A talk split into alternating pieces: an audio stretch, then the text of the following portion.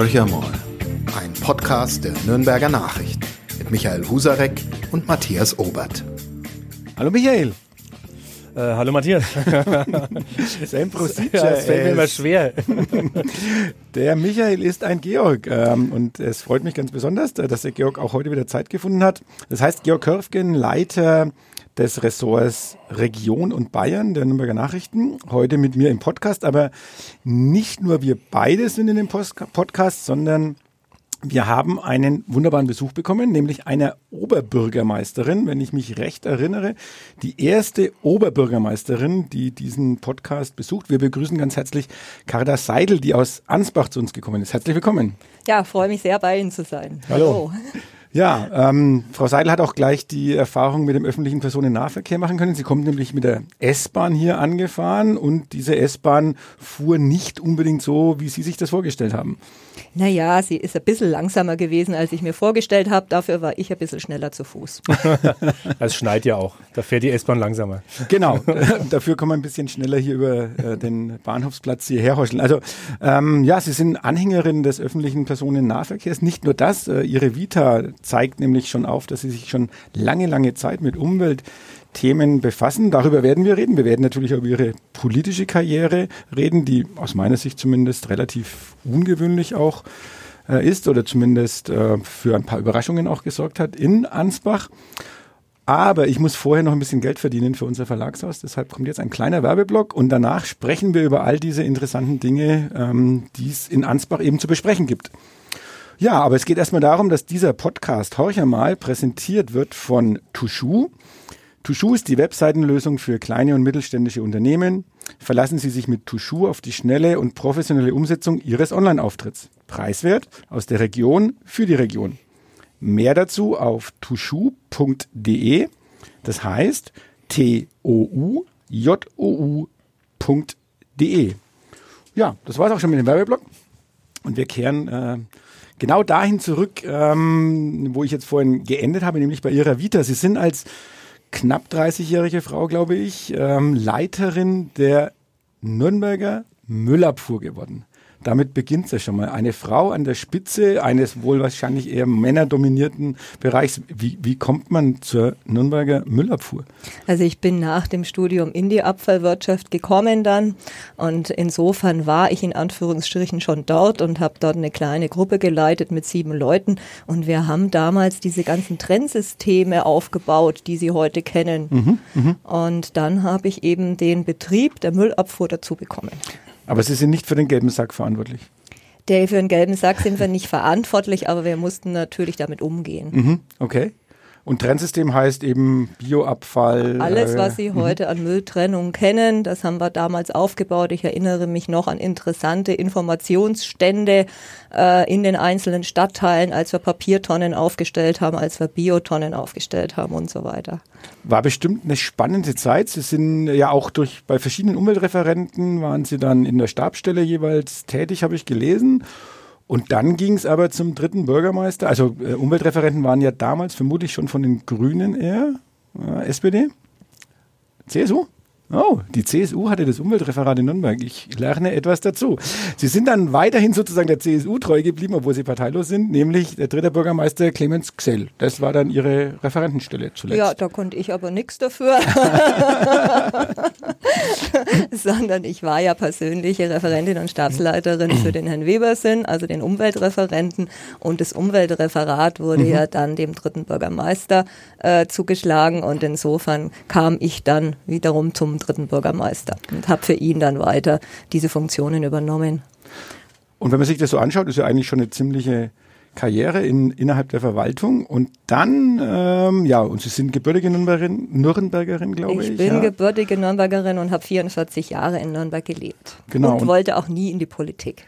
okay. Das hat ja gut geklappt. das hat total super geklappt aber mir wurden da irgendwie die Gründe genommen, warum ich nicht in die Politik wollte. Ich habe mhm. immer gesagt, ich will zu keiner Partei. Okay.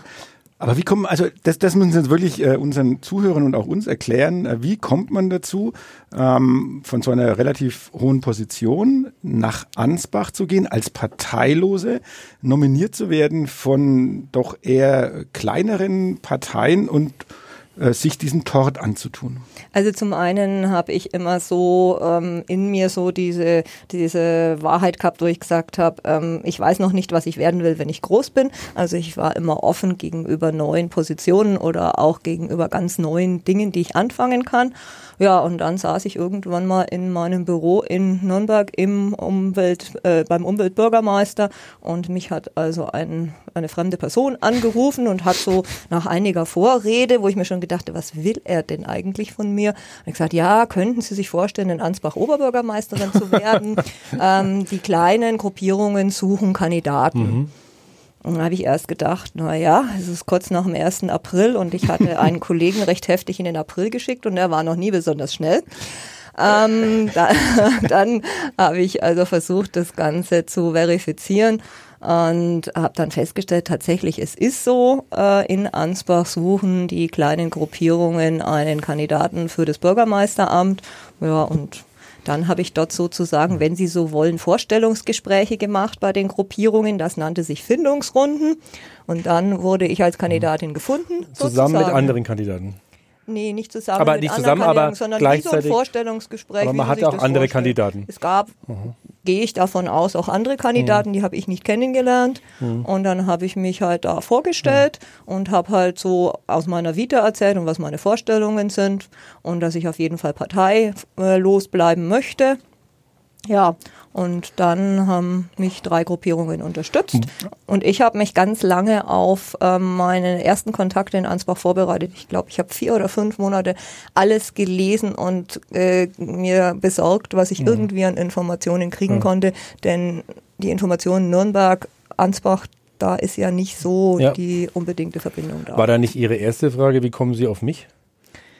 Äh, das habe ich schon gefragt, aber das äh, ist mir nicht so wirklich beantwortet worden. Da kam die Antwort, wir haben viel Positives über Sie gehört, ähm, gerade so im Umweltbereich. Und Sie haben ja die Müllabfuhr da äh, entsprechend äh, umorganisiert und ja. dafür gesorgt, dass die leistungsfähig ja. geworden ist und in, und in öffentlicher Hand geblieben ist. Und das andere waren wohl meine äh, Themen im Umwelt- und Klimabereich, weil mhm. da war ich recht aktiv. Aber das ist ja durch und durch äh, unüblich. Äh, wie haben, Sie haben ja selbst gesagt, Sie haben sich dann sehr in Ansbach eingelesen. Es gehört ja Herzblut dazu, würde ich jetzt mal sagen. Also dieses äh, genau wie eine Lokalredaktion, die zu leiten. Man muss so ein bisschen vor Ort sich auskennen, man muss so ein bisschen, wie man heutzutage sagt, die DNA der Stadt in sich haben. Kann man sich das offensichtlich aneignen oder wie war der Prozess?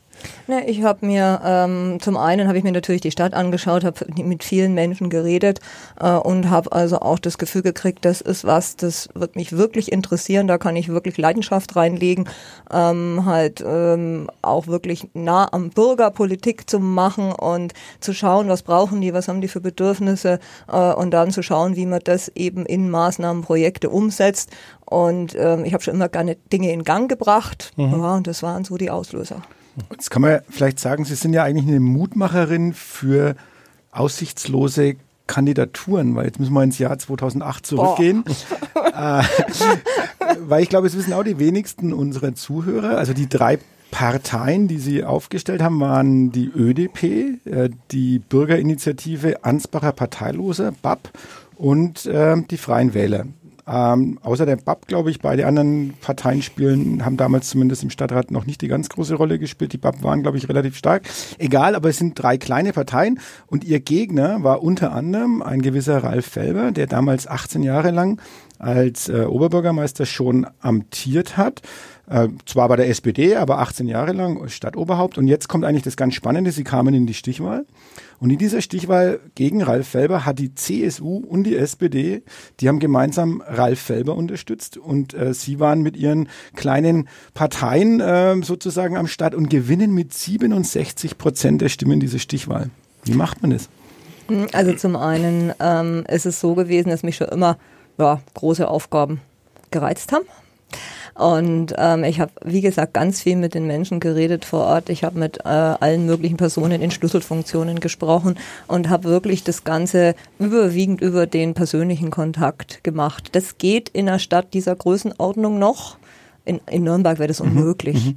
Und ähm, ja, und dann ist es eben, hat es eben so funktioniert, wie Sie das aus dem weiteren Verlauf kennen. Das haben Sie jetzt ganz nett gesagt, mit vielen persönlichen Kontakten. Ansbach hat 40.000 Einwohner. Äh, können Sie auch nicht mit jedem äh, geredet haben. Also da muss ja auch was anderes gewesen sein in der Stadt. Sonst bekommt man keine 67 Prozent gegen die zwei in Anführungsstrichen Platzhirsche. Also in der Presse hatte ich keine Resonanz, das kann es nicht gewesen sein. aber wir waren es ja.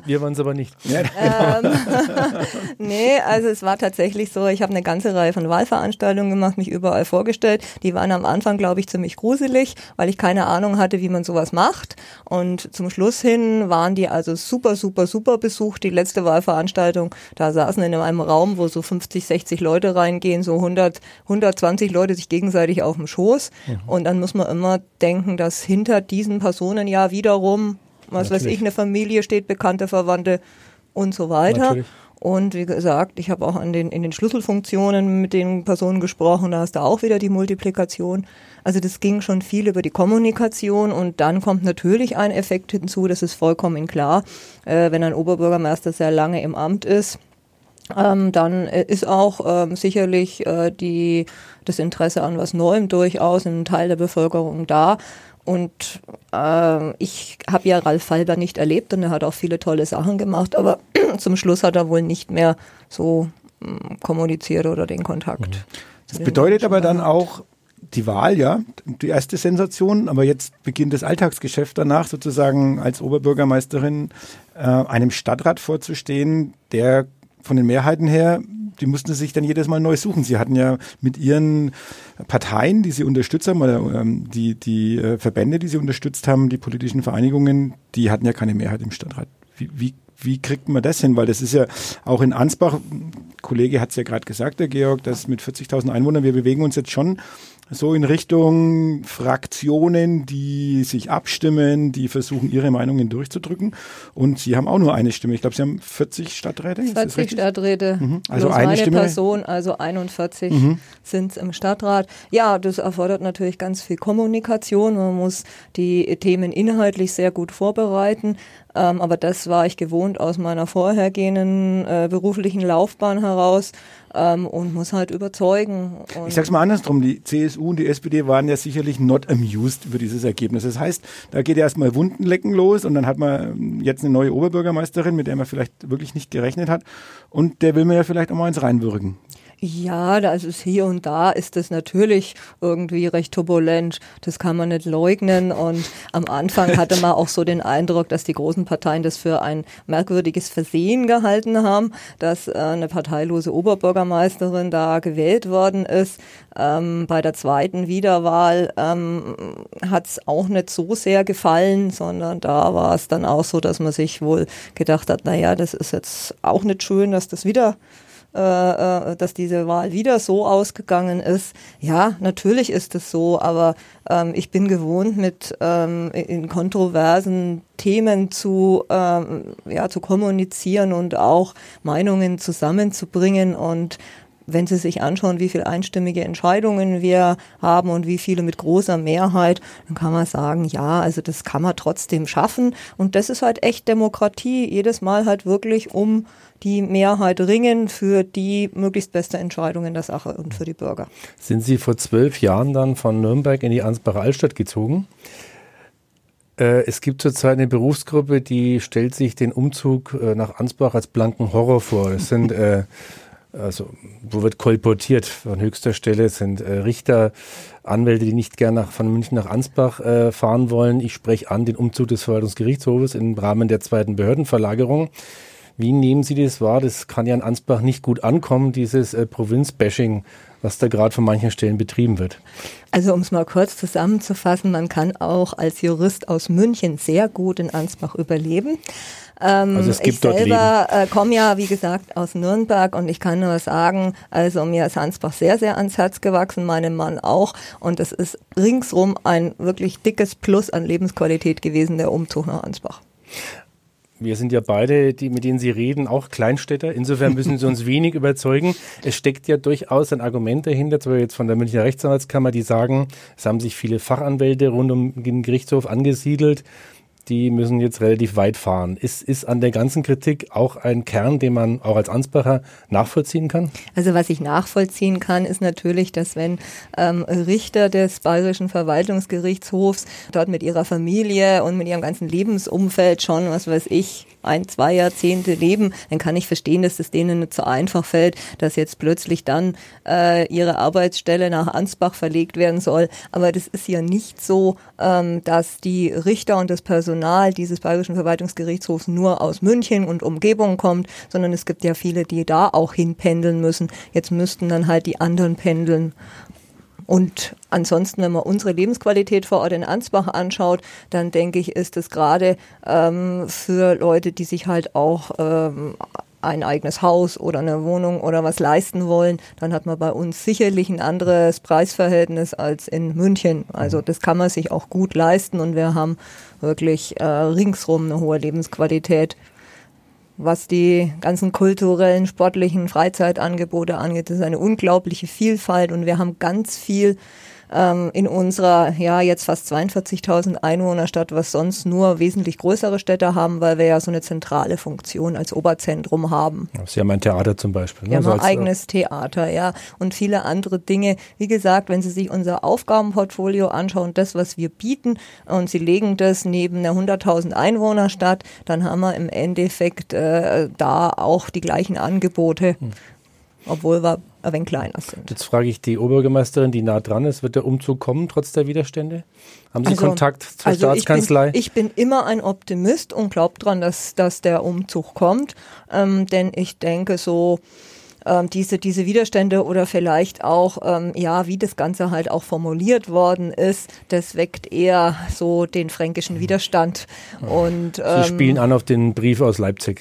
Ich spiele an auf den Brief aus Leipzig oder auch aus, auf andere Äußerungen und da denke ich, reagiert auch die fränkische Seele schon drauf und unser Ministerpräsident ist ja ein Franke. Insofern gehe ich mal ja. davon aus, dass er sich davon nicht beeindruckt. Also das heißt, jetzt werden wir pelzig. Genau, aber das, haben, das haben Sie gesagt. Ja, aber, aber, das, aber das meinen Sie. helft unseren Zuhörern noch auf die Sprünge. In welchem Brief geht's? Ähm, weil Leipzig an sich äh, hilft jetzt noch nicht weiter? Vom Bundesverwaltungsgerichtshof, der Präsident hat geschrieben, äh, es wäre das großstädtische Umfeld, ich formuliere es jetzt frei, das korrigieren Sie mich, äh, Frau Seidel, das großstädtische Umfeld wäre unbedingt notwendig, um das bisher gewohnte Niveau an der Verwaltungsgerichtsbarkeit zu wahren. Habe ich das richtig?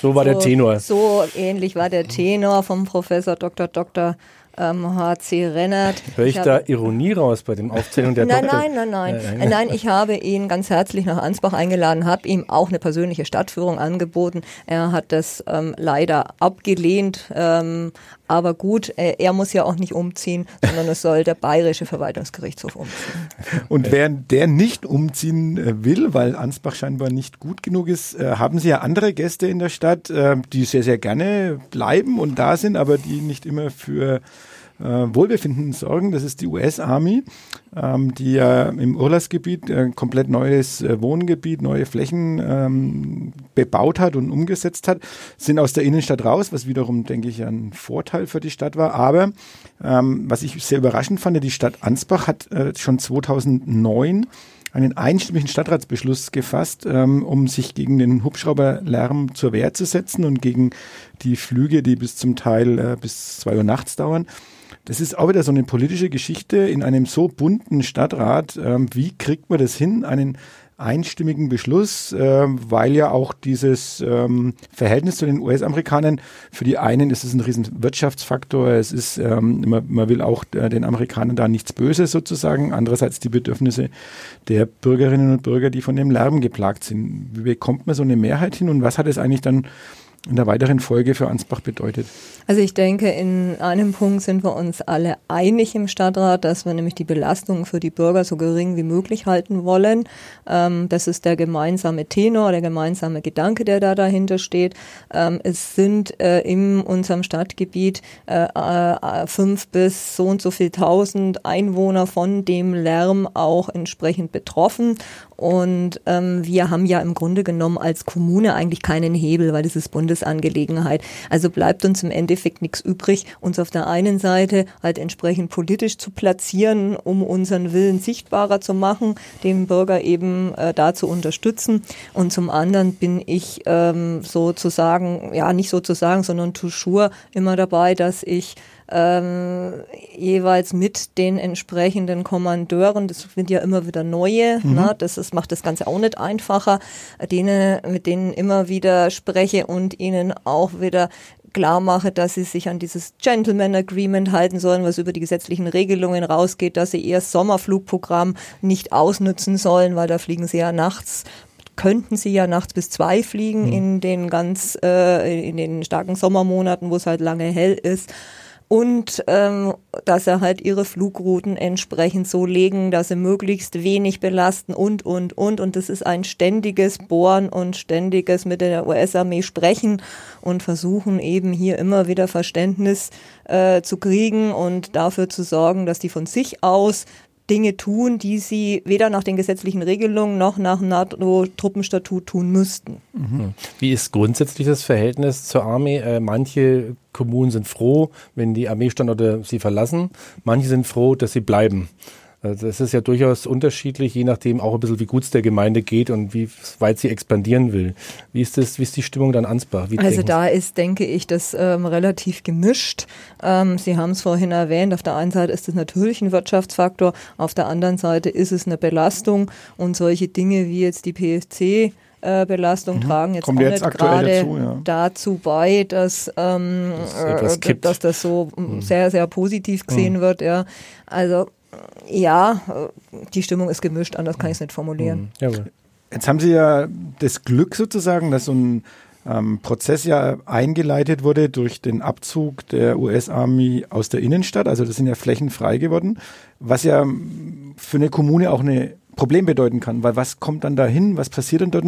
Jetzt hat sich das in Ansbach ja irgendwie sehr gut gefügt. Sie haben sind Hochschulstandort ähm, geworden, zumindest mit jetzt einer richtig äh, groß ausgebauten Hochschule, kommt ja immer noch mehr dazu. Ähm, kann, kann man sagen, dass das für Ansbach auch nochmal so ein so ein Spin war, wo man sich in eine ganz andere Richtung bewegt hat, wo man vorher aus geübten Strukturen ausbrechen konnte und sagen, Leute, da tut sich jetzt wirklich was, äh, so dass wir auch ein Verzicht auf die US-Army oder ein Abzug der US-Army würde uns gar nicht mehr hart treffen. Also Konversionsflächen sind natürlich auch immer eine Chance für eine Stadt, um was zu entwickeln. Die Chance, die haben, äh, haben meine Vorgänger entsprechend genutzt. Ja, und die Hochschule, das war natürlich eine sehr, sehr gute Entwicklung für die Stadt. Ähm, die hat ja ganz klein angefangen, 85 oder 86 Studierenden. Heute sind es über 3000. Gerade wächst sie weiter, kriegt neue Professorenstellen. Genau ähm, und soll also im, im ersten Step 600 äh, neue Studierende kriegen und dann sind irgendwie die 5000 auch irgendwann äh, angestrebt. Und wir arbeiten immer noch an einem zweiten Campus, übrigens auf dem ehemaligen Gelände der Barton Barracks. Mhm. Ähm, und das soll ja angeblich 2021, 2022 freigegeben werden. Und da versuchen wir schon an allen Stellen zu bohren, dass da äh, möglichst ein zweiter Campus für die Hochschule für digitale Medien entstehen soll. Was ja für uns auch sehr gut ist, weil wir mit Ansbach jetzt schon gut zusammenarbeiten und wir durchaus Interesse daran haben, was viele, sich viele Kollegen und Kolleginnen, die in Ansbach ausgebildet wurden. Ja. Genau. Hätte genau. man sich genau, vor 20 ja Jahren nicht gedacht. haben wir ja auch einen tollen Schwerpunkt in Ansbach, das Stichwort Medien und äh, das jetzt wie gesagt nochmal ergänzt um diese ganzen digitalen weiteren Themen. Mhm. Ähm, das bringt uns viel ja. und es passt auch recht gut dazu, ähm, dass wir vorhaben, dass wir Ansbach in den nächsten Jahren zum digitalen ähm, ja, Zentrum für die Region entwickeln. Da kommt jetzt ein digitales Gründerzentrum, was wir auf die ja. Beine stellen. Da passt die Entwicklung der Hochschule sehr, sehr gut dazu. Äh, da passt die Digitalisierung der Schulen und Verwaltung dazu, wo wir im Moment das Ganze kräftig vorantreiben. Media Lab haben Sie bekommen? Media Lab also, haben wir bekommen. Sie werden schon, werden schon gut bedient aus München. Ja, äh, wir haben auch eine, eine tolle Landesfinanzschule gekriegt, ja. Finanzcampus, mhm. über 50 Millionen Euro Invest. Also äh, man merkt auch ähm, diese, ja, diese äh, Funktion als Oberzentrum, die merkt man natürlich auch an den Investitionen. Ist jetzt das Oberzentrum oder die Oberbürgermeisterin, die ähm, dafür verantwortlich ist? Das ist Oberzentrum, ist dafür verantwortlich. naja, gut, und ansonsten äh, ringen wir all, mhm, alle mhm. drum, egal aus welcher Partei das Ansbach äh, entsprechend gut aufgestellt ist und dass man uns nicht vergisst, mhm. sondern eher bei uns aktiv ist Aber und investiert. Sie profitieren von dieser traditionell starken Stellung als Verwaltungszentrum, dass man sagt, ja, da sind die Kompetenzen, da wird noch was dazu investiert. Ne? Das ist richtig und wir haben auch bewiesen in den letzten Jahren, ähm, dass wir auch ein sehr lebendiger und attraktiver Wirtschaftsstandort sind. Da hat sich in den ganzen Letz in den letzten, gerade in den letzten Jahren ganz viel getan, seitdem ich die Wirtschaftsförderung neu aufgestellt habe und in die Stadt zurückgeholt habe. Und äh, das macht natürlich, äh, ergänzt natürlich auch unseren ja, Ruf ja. in guter Weise. Ich habe gelernt, die Beefy kommt aus Ansbach. Die Beefy kommt aus Aber das ist auch eine, glaube ich, eine sehr wechselhafte Geschichte, die ja. dieses Unternehmen äh, an dem ja, Standort jetzt durchgemacht hat. Jetzt hat es Jack Links, also Aha. insofern, aber das läuft offensichtlich gut und er investiert auch gerne in Ansbach. Also Gehen wir noch zu Er hat auch eine eigene Bushaltestelle gekriegt. Wie heißt sie? Ganz, ja. Beefy muss, muss mit. Jack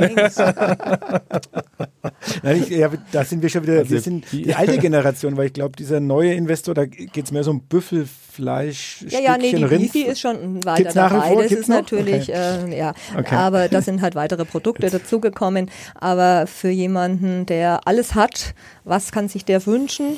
und er hat sich eine Bushaltestelle gewünscht. Gut, das ist aber der, also der Schluss mit dem Schleichwerbungsblock. Ja, genau. Und jetzt kommt ein abrupter, abrupter Sprung, der, der von Fleisch jetzt vielleicht nicht so ganz passt. Aber es gibt ja noch ein Thema, das die Ansbacher und auch den Landkreis Ansbach nicht zuletzt massiv bewegt. Das ist das Klinikum Ansbach. Ähm, das macht ihnen nicht so viel Freude, glaube ich. Ähm, gibt auch immer wieder, jetzt, jetzt kann man das schöne neudeutsche Wort Beef, es gibt immer wieder mal Beef zwischen der Stadt Ansbach und dem Landkreis Ansbach äh, zu dem Thema. Ähm, wie stehen Sie dazu? Das ist, also ich glaube, die Ansbacher, das ist eine Herzensangelegenheit, ähm, hoch verschuldet, ähm, kommt nicht aus den Schlagzeilen raus, äh, jetzt vielleicht im Moment ein bisschen, aber über Jahre hinweg immer wieder in den Schlagzeilen. Wie sehen Sie die Situation? Ja, es ist ein schwieriges Thema. Also das äh, erstens mal das Krankenhaus in Ansbach und der gesamte Krankenhausverbund, das liegt uns einfach sehr, sehr am Herzen. Denn ähm, wir sind einfach der Auffassung, dass eine äh, Gesundheitsversorgung in kommunaler Hand äh, Vorteile für den Patienten hat, weil man damit eben ihm das ganze Spektrum bieten kann und sich nicht nur darauf konzentrieren muss, was ist denn am lukrativsten. Also das mal vom Grundgedanken her.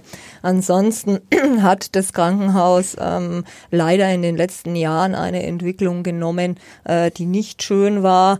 Ähm, da muss man sagen, das war schon auch zum Teil hausgemacht von den äh, Vorgängern ähm, des, des jetzigen ähm, Vorstandes äh, in Konstellation zu der Politik. Das muss man mal ganz klar sagen. Der, äh, der Zustand, der äh, jetzt da ist, ähm, der ist, kommt nicht von irgendwoher, sondern es sind auch viele Entscheidungen getroffen worden, die einfach für das Krankenhaus schlecht waren.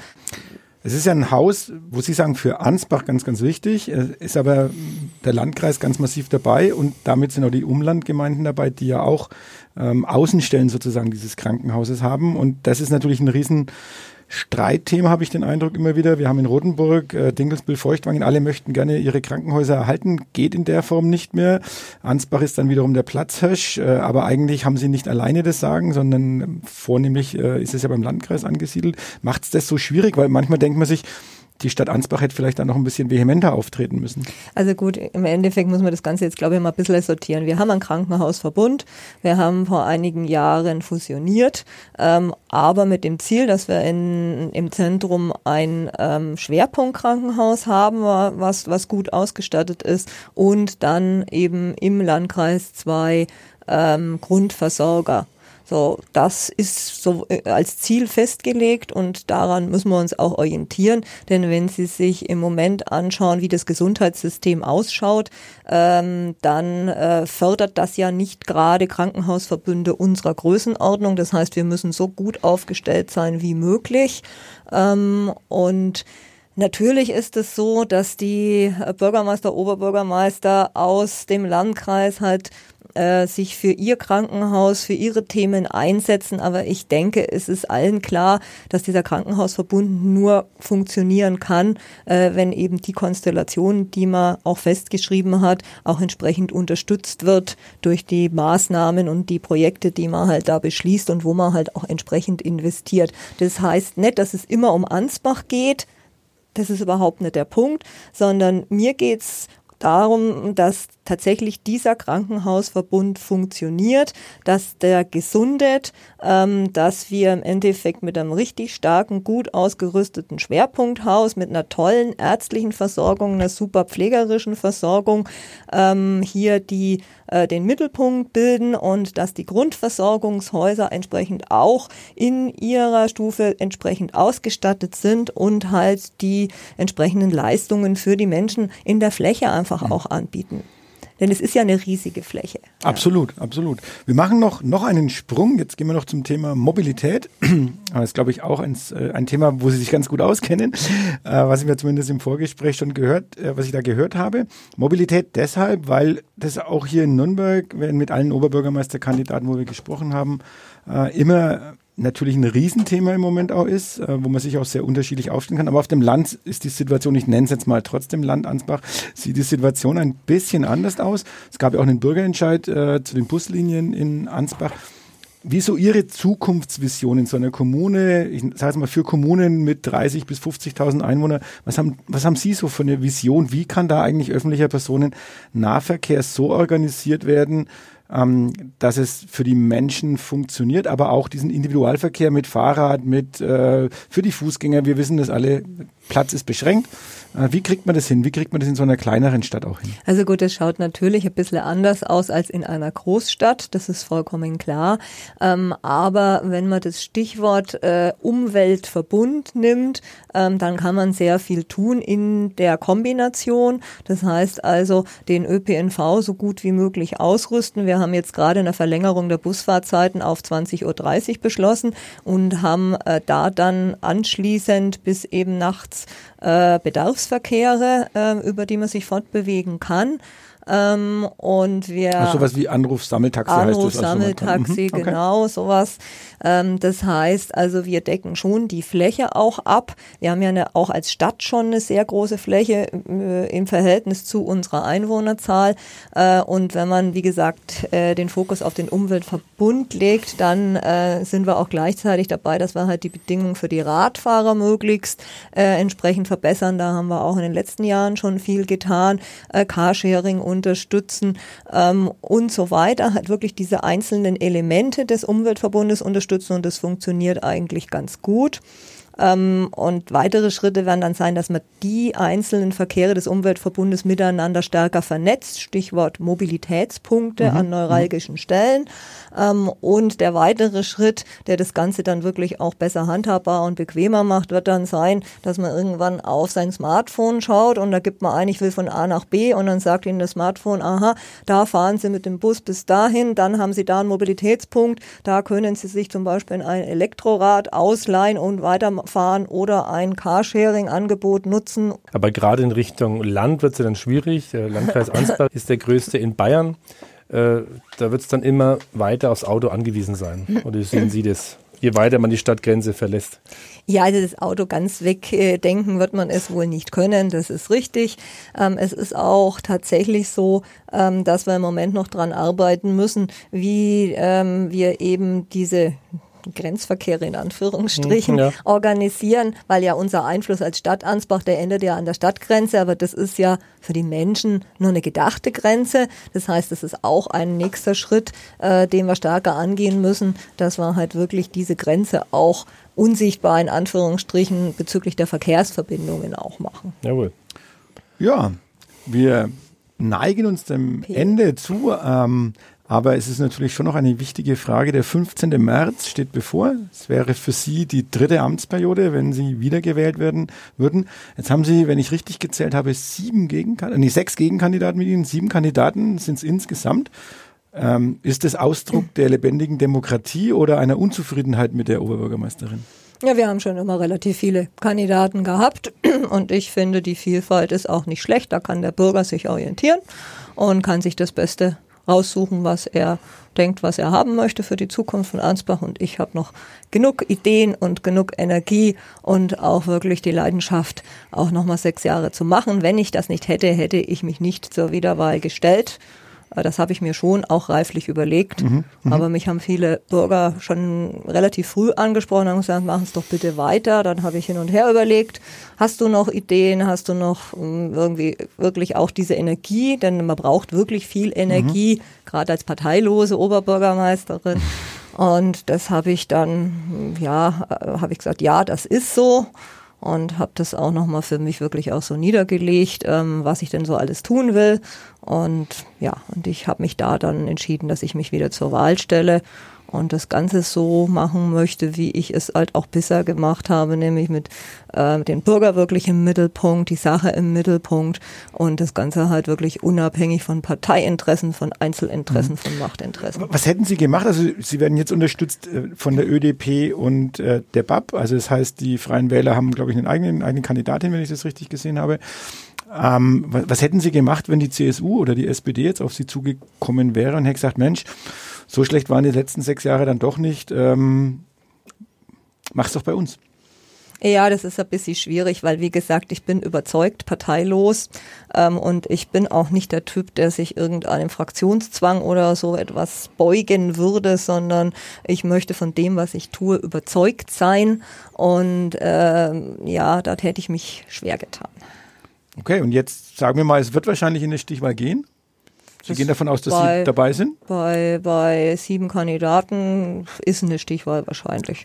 Und dann werden wir sehen, wie es rausläuft. Okay, ähm, einen letzten Punkt habe ich immer noch, der muss immer gefragt werden in unserem Podcast. Äh, Sie als Nürnbergerin, wie schaut es mit dem ersten FC Nürnberg aus?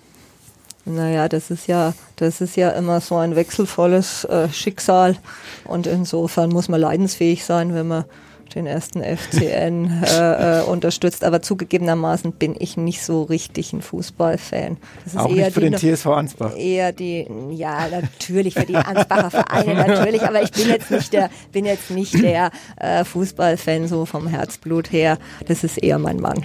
Okay. Wunderbar. Ja, dann ersparen sie sich zurzeit viel. Ja, genau. Leidensfähigkeit braucht man als äh, Oberbürgermeister, Oberbürgermeisterin auch auf jeden Fall. Das ist äh, sozusagen das verbindende Glied mit dem ersten FC Nürnberg.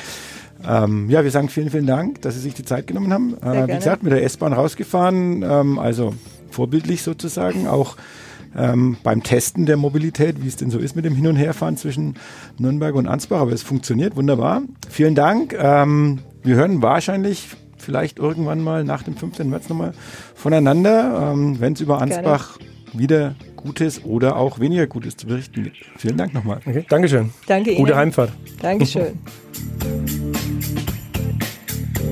Mehr bei uns im Netz auf nordbayern.de